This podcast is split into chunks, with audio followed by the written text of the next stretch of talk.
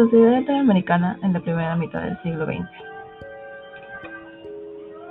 El movimiento campesino e indígena, su objetivo era una reforma radical. Esta reforma se quiso llevar a cabo entre 1910 y 1950, sin muchos casos exitosos, y con un proceso principalmente pausado. En el movimiento obrero buscaba mejores condiciones de trabajo y al mismo tiempo un cambio radical en el sistema capitalista. Los gobiernos del continente no vieron con buenos ojos este movimiento, ya que lo hacían con la Revolución Rusa y el comunismo.